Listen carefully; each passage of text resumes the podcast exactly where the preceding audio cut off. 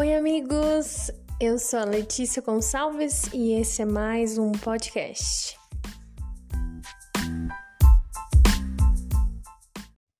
Olá, pessoal! Estamos aqui com mais um episódio, é, continuando essa série sobre dons. Já quero me explicar aqui que eu tô do lado do hamster e agora é a hora que ela tá mais acordada, então ela tá fazendo alguns barulhinhos, mas ignorem, tá?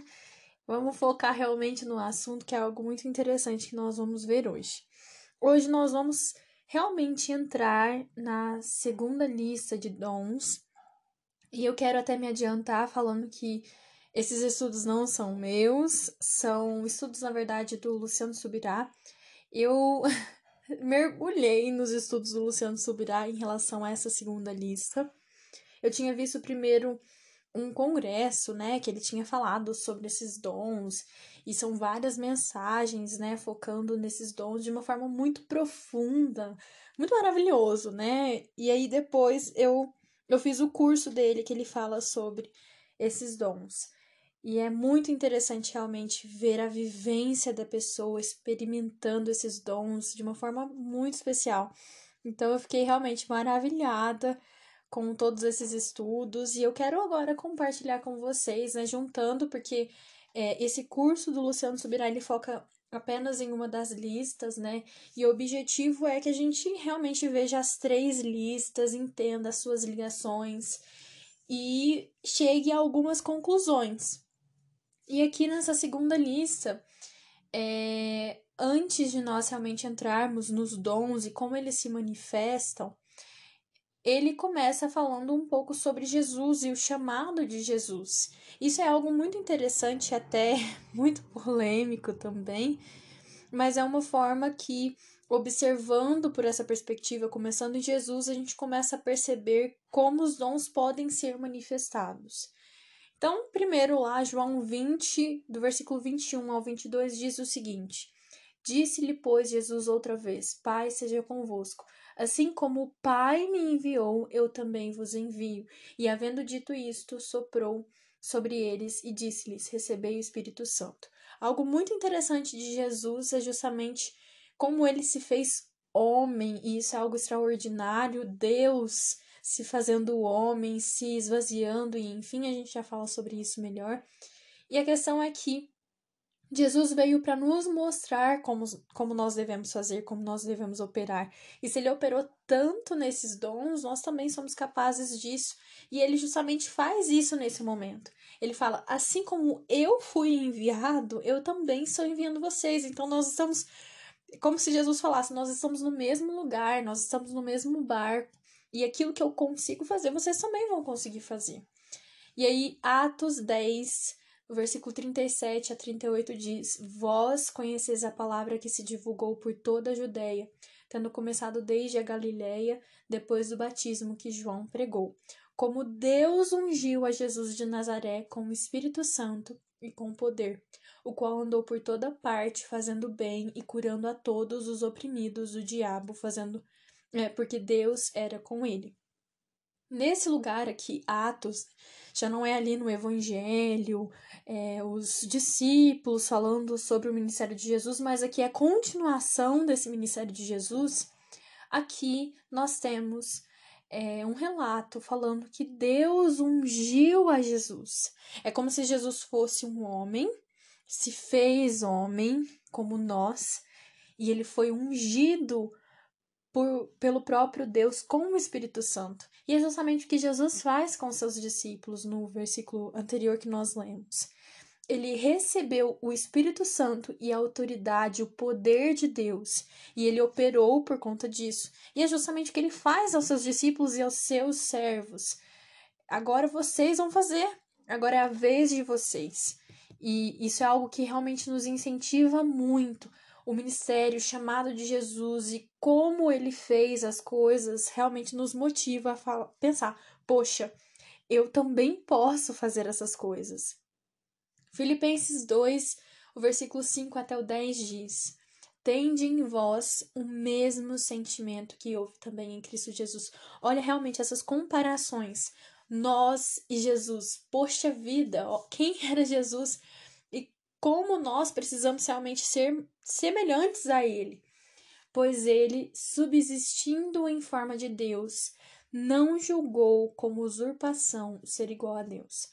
Antes, a si mesmo se esvaziou, assumindo a forma de servo, tornando-se em semelhança de homens, e reconhecido em figura humana, a si mesmo se humilhou, tornando-se obediente até a morte e morte de cruz. Pelo que também Deus o exaltou sobremaneira e lhe deu o um nome que está acima de todo nome, para que ao nome de Jesus se dobre todo o joelho, nos céus, na terra e debaixo da terra, e toda língua confesse que Jesus Cristo é Senhor para a glória de Deus Pai. Olha que extraordinário. Deus se fez homem. É realmente isso. Se esvaziando de toda a sua glória, se esvaziando de toda a autoridade, de todo o poder e se fazendo um mero homem. E começa justamente tendo em vós o mesmo sentimento que também houve em Cristo Jesus. Coloque em vocês a mesma coisa que Jesus tinha nele. Façam como ele fez. E Jesus realmente operou nesses dons extraordinários, né, sobrenaturais, que a gente às vezes coloca um distanciamento como se a gente não fosse capaz de manifestá-los, mas nós podemos sim manifestá-los. E aí, em relação a isso, entra algo muito polêmico aqui. A questão da dos atributos divinos que Jesus tinha ou não. Isso aqui é algo que como eu falei, o Luciano subirá no curso dele, ele vai retratar sobre isso, por isso que eu tô falando. Algumas pessoas acreditam nisso, outras não. Eu, particularmente, em tudo que eu já estudei até hoje, lendo a Bíblia e realmente tentando encontrar uma, uma coisa que mostrasse que não é verdade isso, eu acredito nessa forma que o Luciano subirá é, fala, né, sobre a questão de que Jesus não tinha atributos divinos. E eu já vou explicar melhor sobre isso e, e a base bíblica que ele utiliza para isso. Mas eu nunca encontrei nada que realmente fosse é, oposto a isso e que tirasse essa minha ideia. E realmente todos esses estudos nesses últimos tempos, a relação com os dons me fez crer mais em relação a isso. Primeiro, nós lemos lá em Filipenses o Deus se esvaziando, se fazendo homem como nós, e todas essas comparações façam também. Eu fui enviado, também envio vocês. Eu recebi o Espírito Santo e poder de Deus, vocês também recebem. E aqui o que o Luciano Subirá vai falar é que ele não usou de atributos divinos. Ele não foi onipotente, onipresente. É, por exemplo, ele não estava em todos os lugares ao mesmo tempo, ele ia a um lugar de cada vez. Isso é uma coisa bem óbvia, né? Jesus era homem, então ele não foi onipresente como Deus era. Ele também não foi onisciente. E aí, essa é a parte mais polêmica. Algumas pessoas falam: não, Jesus era onisciente, sim. Ele chegava num lugar e ele sabia o que as pessoas estavam pensando. Eu, particularmente, não sei se eu consigo acreditar nisso. É, eu acredito que realmente ele não utilizou desses atributos, até porque quando a gente percebe que ele entende o que as pessoas estão pensando, é, é muito semelhante com Paulo. Em alguns lugares é exatamente escrito do mesmo jeito que ele também entendia. E aí, por conta disso, eu acredito que seja realmente um discernimento do Espírito Santo, uma revelação divina, e não dele mesmo. Então, em alguns lugares, para comprovar isso, Lucas 2,52 diz: Jesus ia crescendo em sabedoria, estatura e graça diante de Deus e dos homens. Ele crescia, ele aprendia, ele não sabia de todas as coisas, ele era uma criança. Ele foi uma criança, ele cresceu, ele aprendeu as coisas, aprendeu a falar, aprendeu a fazer tudo, andar. E por conta disso, ele não sabia de todas as coisas. Ele foi aprendendo. E ele tinha realmente tão um relacionamento tão próximo com o Espírito Santo que ele recebia, assim, revelações divinas. Essa, esse é o raciocínio. Marcos 9, 21 também vai falar o seguinte: Jesus perguntou ao pai do menino, é um momento ali que ele tá é, tá curando ali entre o povo. E aí ele pergunta pro pai do menino que ele vai fazer a cura ali. Há quanto tempo ele está assim? E aí o pai responde: desde, desde a infância. Esse não é o único lugar que Jesus vai fazer perguntas sobre o que está acontecendo, o que, que a pessoa quer, enfim. Algumas pessoas falam assim: ah, Jesus perguntou por, por perguntar, para que, que a pessoa realmente falasse o que ela queria, que fosse curado, enfim, em alguns lugares eu acredito que sim, até porque se uma pessoa é cega e pede por cura, é lógico que é da cegueira dela. Mas esse momento é um momento que Jesus ele pergunta sobre o tempo daquela, daquela daquilo que estava acontecendo com aquele menino. Faz quanto tempo que isso acontece? E aí o pai responde: "Ai, desde a infância". Então Jesus não sabia há quanto tempo era, por isso ele ele perguntou. Então, isso é uma coisa bem polêmica. Algumas pessoas acreditam que não, Jesus não era onisciente, a gente consegue comprovar isso. E enfim, outras pessoas não. Não, é, é como se a gente arrancasse a divindade de Deus ao tirar a onisciência dele. Eu acredito que não, eu acho que é mais espetacular ainda quando a gente vê Jesus na dependência de Deus completa e realmente mostrando que a, gente é capaz de todas as coisas, porque ele foi capaz de todas as coisas. Isso é extraordinário. Se ele estava na minha pele exatamente como eu estou, tendo que buscar do jeito que eu busco e não sabendo do jeito que eu não sei, e ele fez o que ele fez, poxa vida, que extraordinário é isso. Para mim é mais extraordinário ainda. Mas enfim. E por fim, ele não foi onipotente. Ele não tinha poder de todas as coisas também. Entra né, nessa parte mais polêmica.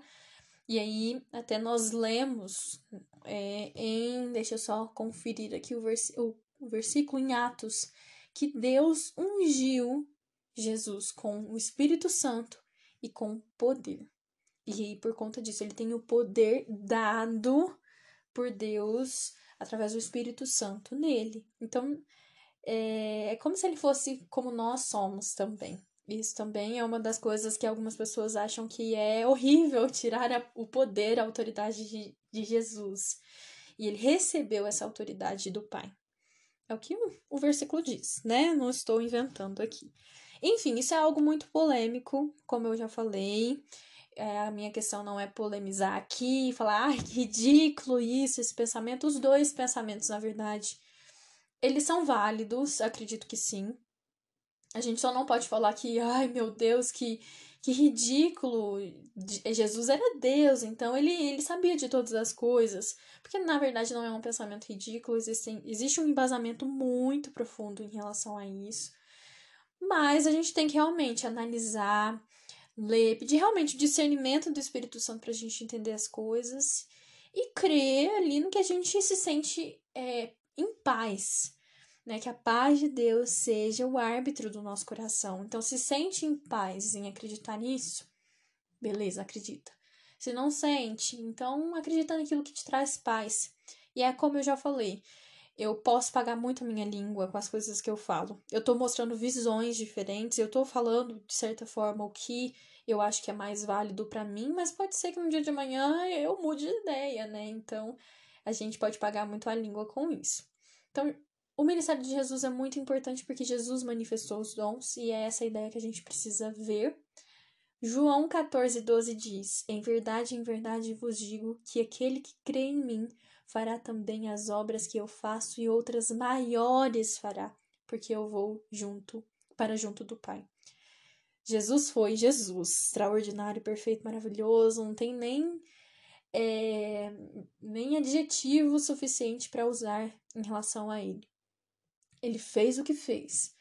E o que ele disse em João 14, 12 é que nós que cremos nele, nós podemos fazer o que ele fez e obras ainda maiores. Então pensa, como assim nós seremos capazes de fazer obras ainda maiores? Que fora do normal isso, né? Que extraordinário. E aí nós vamos então para 1 Coríntios 12, que são esses dons extraordinários, sobrenaturais do Espírito Santo. Eu quero conversar com vocês hoje sobre o texto em si de 1 Coríntios 12.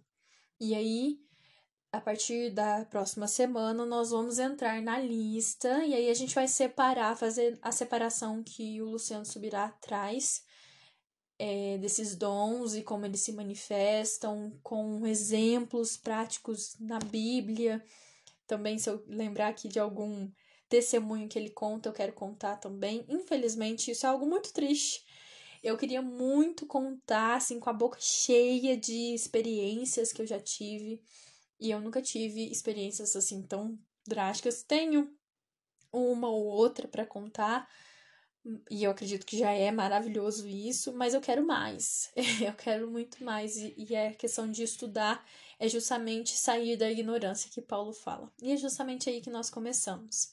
O texto de 1 Coríntios 12, do versículo 1 até o 11, diz assim: o comecinho diz: A respeito dos dons espirituais, não quero, irmãos, que sejais, sejais ignorantes eu não quero que vocês sejam ignorantes. E aí, em relação a essa ignorância que, que, que Paulo fala, é algo interessante a gente pensar. Que ignorância era essa? Será que era ignorância de saber a existência dos dons?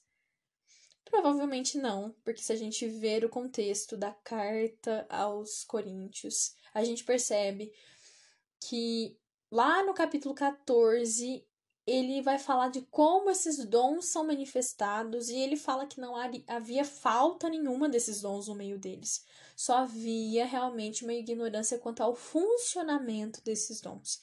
Então, essa ignorância que, que Paulo se refere aqui não é uma ignorância total, que talvez é aquilo que nós vivenciamos. Aquela ignorância de falar, esses dons não existem é, esses dons é, não são atuais, por exemplo. Não é esse tipo de ignorância. É a ignorância quanto ao funcionamento correto dos dons. E a gente precisa saber manifestar os dons e saber como manifestar esses dons.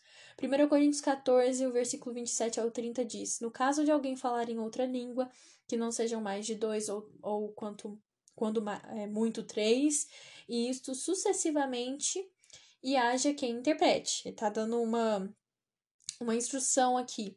Mas não havendo intérprete, fique calado na igreja, falando consigo mesmo e com Deus.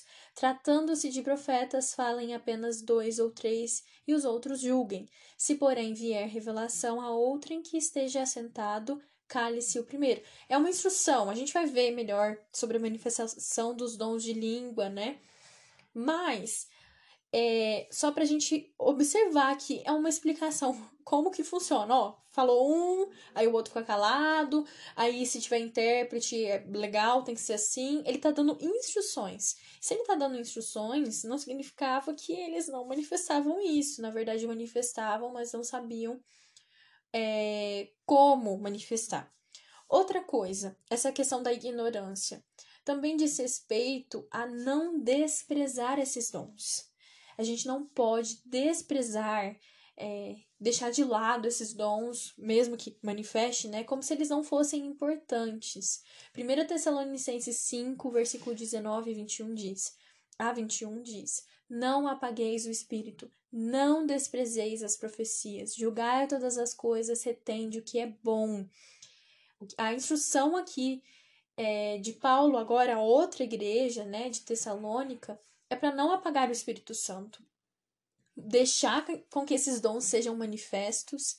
E tá falando aqui: não desprezem as profecias, julguem todas as coisas e retenham aquilo que é bom. Pode ser, sim, que esses dons estejam sendo manifestos de uma forma incorreta e por conta disso precisa haver ali um, uma, um julgamento, e é isso que ele fala até nos dois textos que nós lemos. Sim, nós precisamos julgar, a gente pode aceitar qualquer coisa, ah, tá falando em línguas, então é de Deus. A gente viu que não. Pode não ser de Deus. Pode ser que lá no final, lá quando a gente se encontrar com o Senhor, muitos, né, vão falar: olha, mas eu fiz isso no seu nome. E aí, o que, que a palavra de Deus diz? Aparta-te de mim, eu não te conheço. Alguns vão manifestar os dons e estarão de fora. E aí?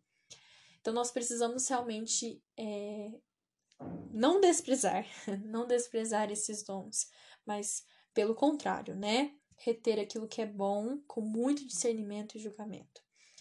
É, no entanto, e isso é uma coisa importante de a gente considerar, e o Luciano Subirá ele fala muito, muito sobre isso, pode acontecer de nós errarmos.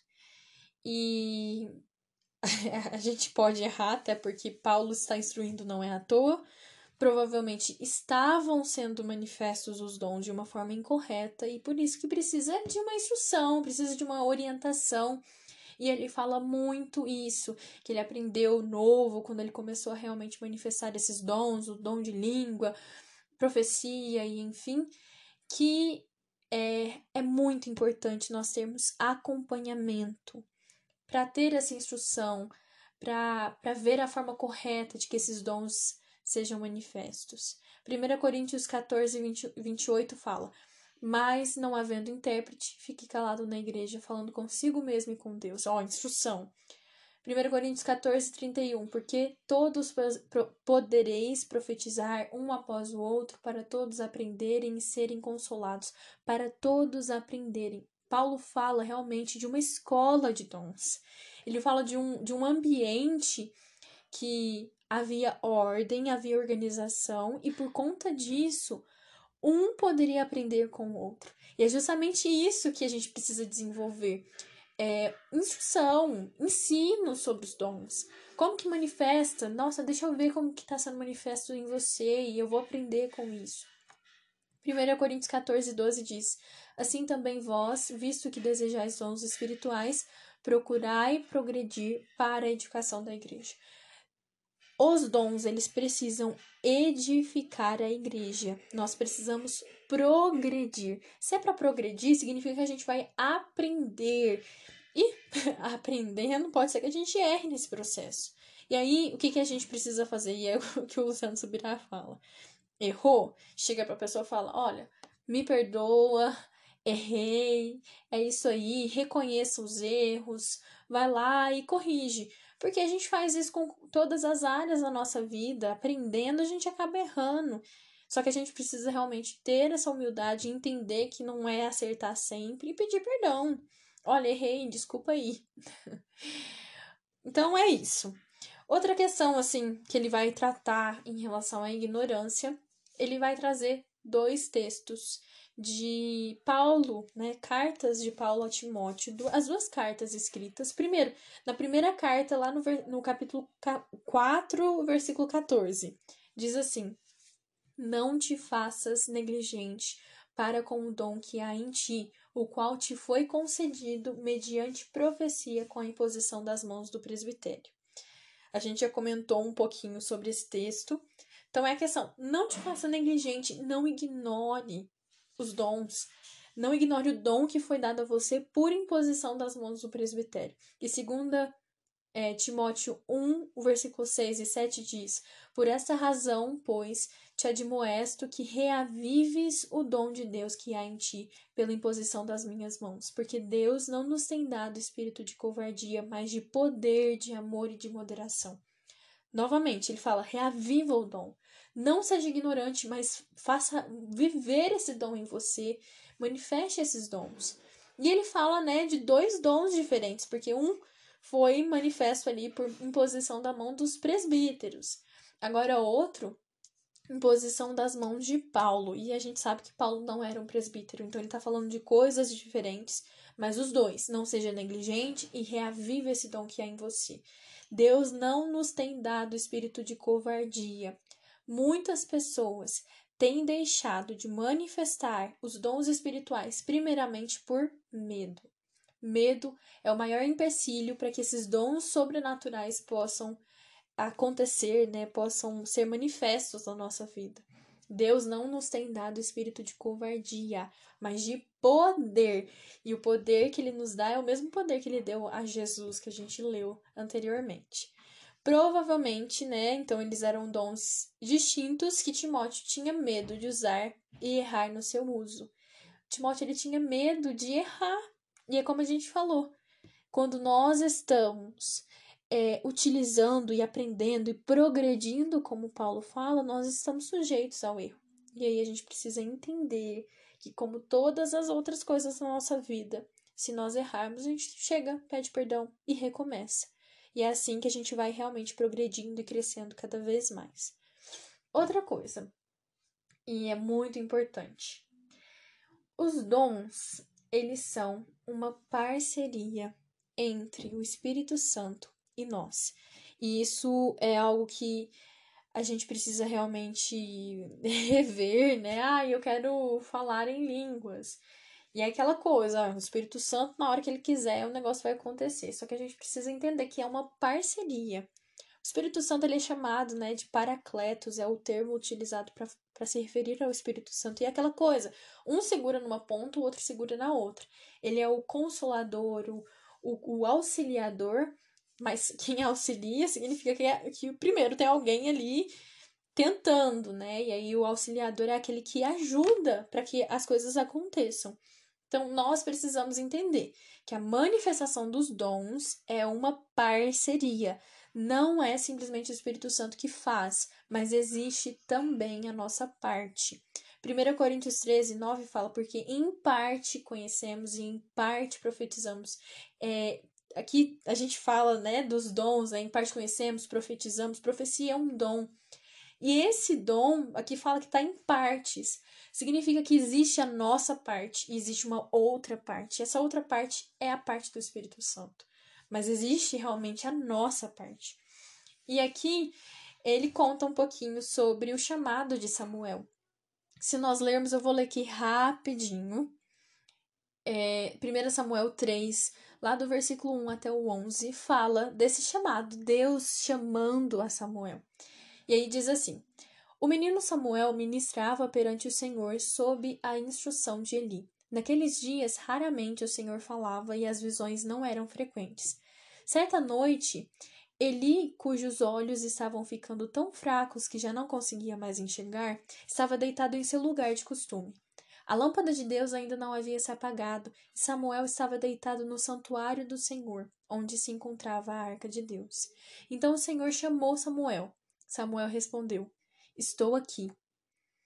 Uh, e correu até Eli e disse: Estou aqui, o Senhor me chamou?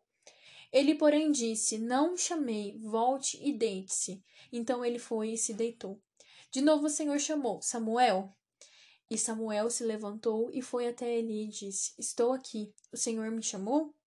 Disse Eli: Meu filho, não chamei, volte e deite-se.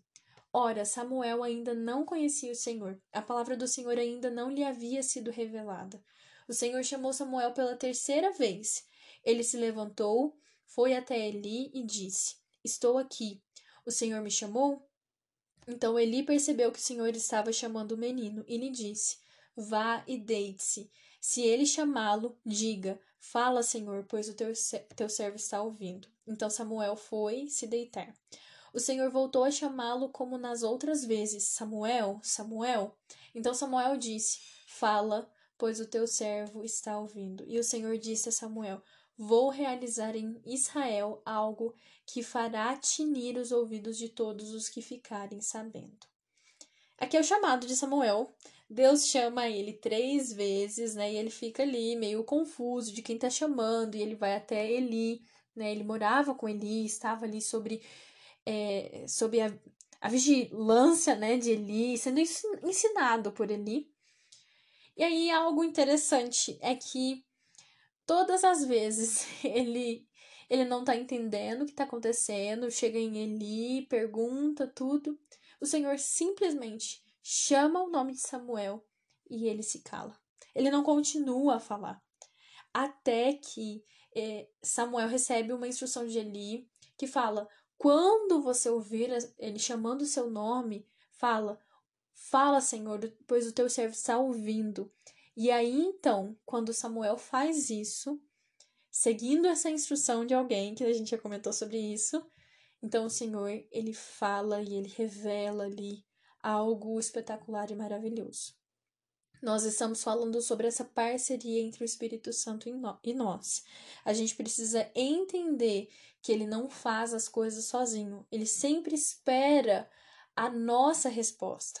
Ele sempre espera que a gente fale primeiro para então ele falar a outra coisa. E aqui é, o Luciano Subirá fala que todo, tudo que acontece, todas essas manifestações dos dons é como se fosse um jogo de xadrez. O Senhor ele sempre vai fazer o movimento primeiro. Ele joga com as peças brancas. Ele sempre vai fazer o movimento primeiro. Mas ele não vai fazer a segunda jogada, o segundo movimento, enquanto nós não nos movimentarmos. É necessário que haja uma resposta para que então o Senhor venha a efetuar a sua, a, a sua ação ali sobre nós. A gente não vai experimentar nada enquanto ficar sentado esperando que o Senhor faça tudo para que a gente então experimente alguma coisa. A gente precisa realmente buscar fazer o nosso movimento. Precisa haver uma resposta para que então as coisas comecem a acontecer. E aí o Luciano Subirá vai falar então de como buscar os dons. A gente viu textos polêmicos que a gente já comentou um pouquinho 1 Coríntios 12, 32 fala: Entretanto, busquem com dedicação os melhores dons. Passo agora a mostrar-lhes um caminho ainda mais excelente. E aí começa 1 Coríntios 13.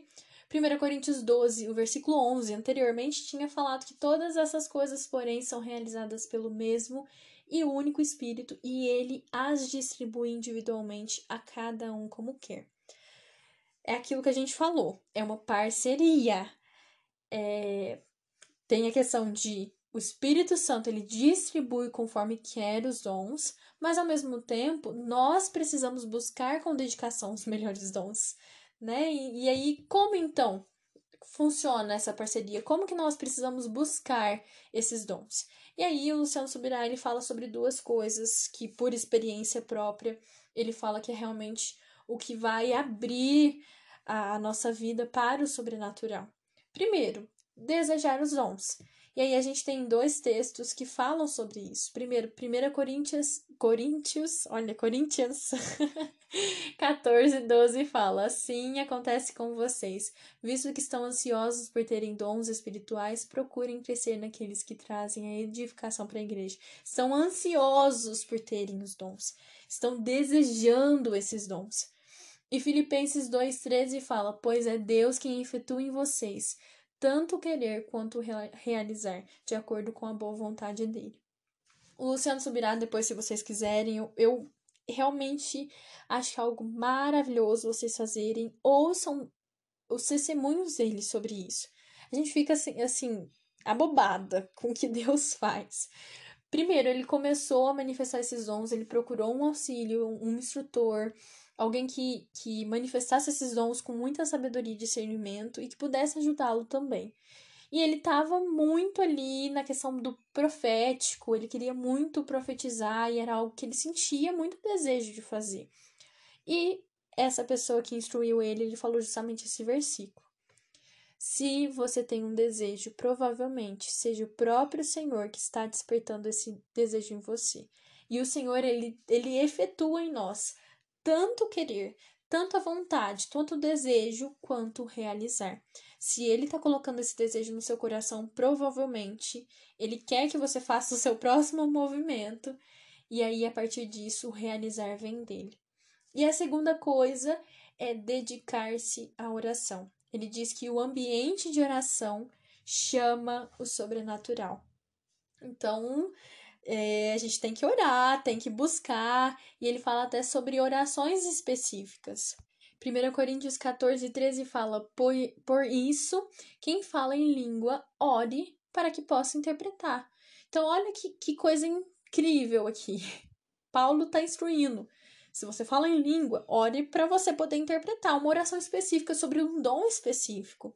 Então, a gente precisa realmente se dedicar à oração, é, entender que se a gente tem um desejo muito profundo no nosso coração sobre algum dom específico, provavelmente seja o próprio Senhor que esteja despertando isso em nós e buscar em oração, desejar e se dedicar à oração.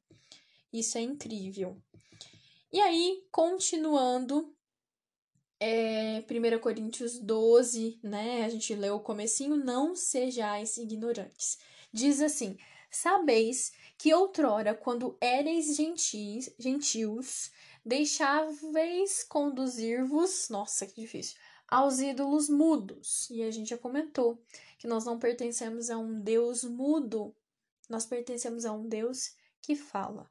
Segundo, éreis guiados. Por isso vos faço compreender que ninguém que fala pelo Espírito de Deus afirma anátema, Jesus, ou maldição. Por outro lado, ninguém pode dizer Senhor Jesus, senão pelo Espírito Santo. Nós precisamos depender do Espírito Santo para manifestar qualquer coisa. E o Senhor ele é um Deus que fala e se move através dos seus dons por meio do seu Espírito Santo. A gente não pode fazer nada sem o Espírito Santo. A gente faz tudo por meio dele. E essa questão, né, que fala anátema Jesus e depois fala que nós não somos capazes de falar Senhor Jesus, senão pelo, pelo Espírito Santo, é justamente essa questão, essa ligação de que o Espírito Santo ele está apontando para Jesus. Isso é algo que acontece na Trindade. Cada um aponta um para o outro. A Trindade ela se adora é, e os dons eles vão realmente proclamar o senhorinho, o senhorio de Jesus. é, tem uma frase de Reinhard Bonk, não sei se é assim, acredito que tá, provavelmente seja alemão esse nome. Diz assim: os dons do Espírito não são medalhas para ostentar no peito, e sim ferramentas para realizarmos a obra de Deus. A gente precisa entender que esses dons, eles não são para o alto benefício, a gente já falou sobre isso, mas eles são ferramentas para que o reino venha, para que a obra do Senhor seja feita. Não para o eu ser exaltado, mas para que outras pessoas sejam beneficiadas por conta disso. 1 Coríntios 14, 24 e 25 fala: os dons são. Ah, não, eu tô lendo é, o texto aqui, que ele fala: os dons são para serviço e não para promoção. São, não são medalhas, são ferramentas. Servem para destacar a presença do Senhor. 1 Coríntios 14, 24 e 25 diz: Mas se entrar algum descrente ou não instruído, quando todos estiverem profetizando, ele por todos será convencido de que é pecador e por todos será julgado, e os segredos do seu coração serão expostos. Assim, ele se prostrará rosto em terra e adorará a Deus, exclamando: Deus realmente está entre vocês. Isso é algo precioso. Os dons eles não servem para o alto benefício, para as pessoas olharem para mim e pensar: "Poxa, você é muito extraordinário". Não, mas é para que as pessoas reconheçam quem Deus é, apontem e pensem: olha, Deus realmente está entre vocês, Deus realmente existe, Ele realmente se importa comigo. E aí, por conta disso, a salvação também. Então, não é pro, pro eu, né? É pro nós, é pro benefício comum.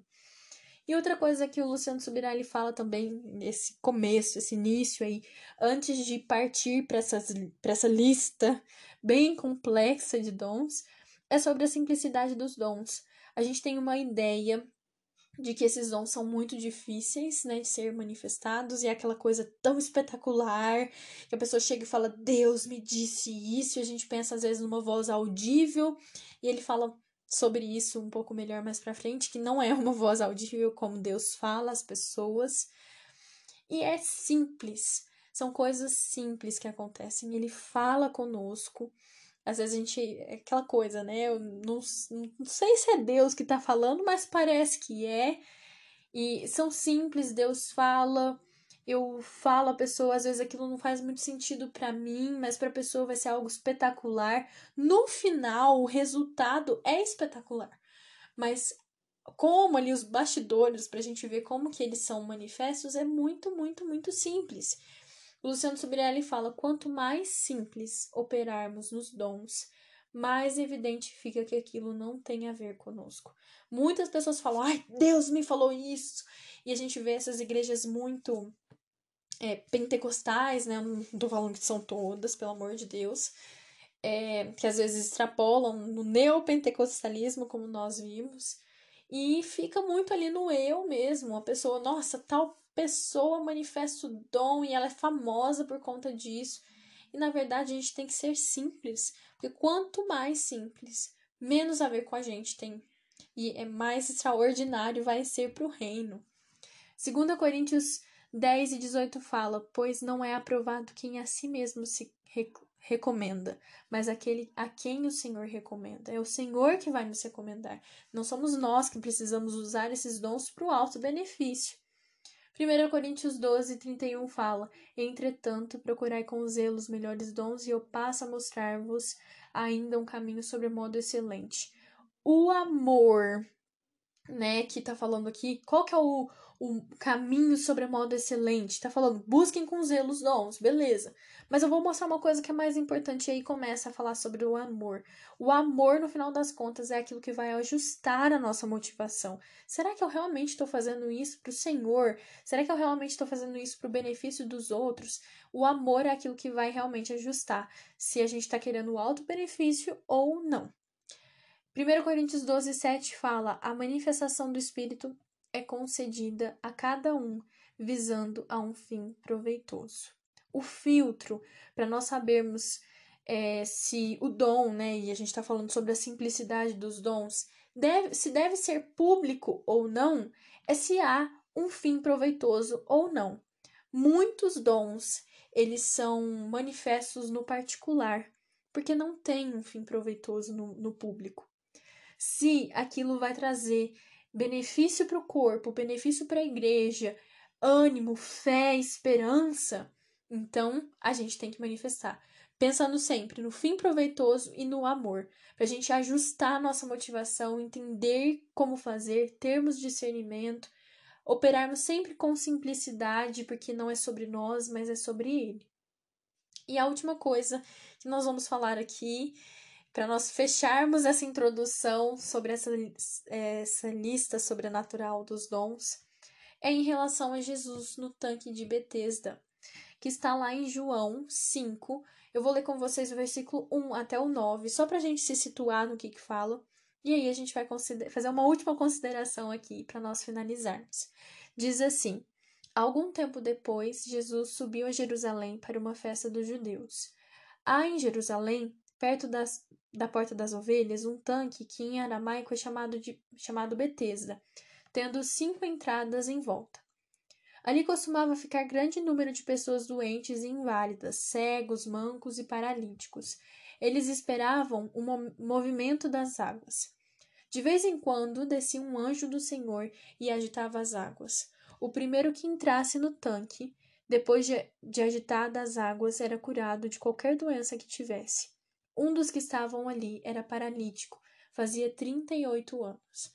Quando o viu deitado e soube que ele vivia naquele estado durante tanto tempo, Jesus lhe perguntou: Você quer ser curado? Disse o paralítico: Senhor, não tenho ninguém que me ajude a entrar no tanque quando a água é agitada. Enquanto estou tentando entrar, outro chega antes de mim. Então Jesus lhe disse: Levante-se, pegue a sua maca e ande. Imediatamente o homem ficou curado, pegou a maca e começou a andar. Isso aconteceu num sábado. Se a gente observar, todas as pessoas estavam focadas na coisa errada. Estavam focadas realmente num, num, num tanque que descia realmente um anjo do Senhor, que agitava as águas, que havia cura, mas era muito raro que, que isso acontecesse e não era a questão principal. Jesus andava no meio daquele povo e as pessoas não eram capazes de enxergar Jesus ali. Até que Jesus vai até alguém, parece que ele até pergunta: Você quer que eu faça alguma coisa por você? E ele se oferece para que então esse homem possa vê-lo.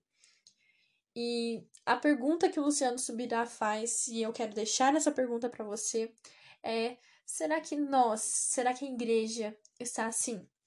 Será que nós estamos olhando o sobrenatural, o mover das águas do tanque de Betesda e nós temos esquecido de olhar para o principal, que é Jesus?